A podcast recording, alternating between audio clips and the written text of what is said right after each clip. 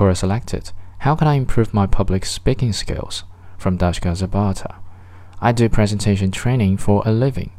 In the years that I have done this, I have noticed a theme.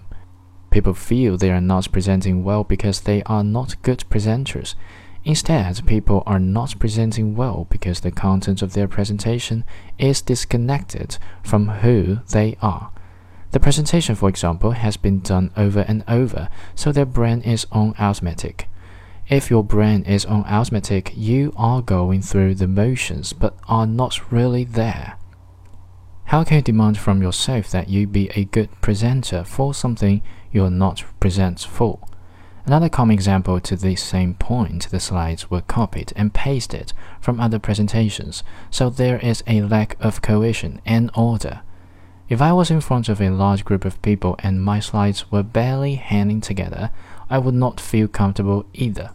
Another example, the presenter is making claims or promises on behalf of their company and they are not in full agreement or don't feel like they are telling the truth, or they are using marketing speak and don't feel like what they are saying makes sense or is accurate.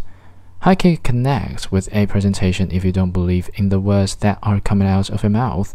How can you connect with your audience if you yourself are unplugged?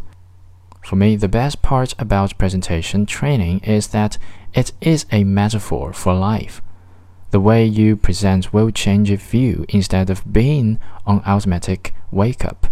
If you take responsibility for what you say, if you, rather than forcing yourself to be like someone else, step fully into the person you already are.